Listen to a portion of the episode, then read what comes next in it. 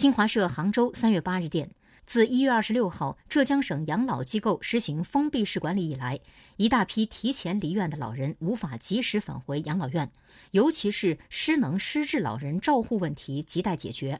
为此，浙江日前下发通知，允许年前被家人接回家的失能失智老人逐步返回养老院居住。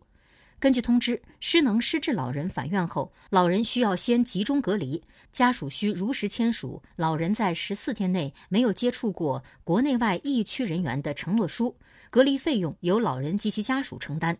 浙江各县市区民政局将利用单独一家养老机构、机构内一栋楼或其他单独建筑物设立隔离场所，配备区域护理员，制定隔离方案等。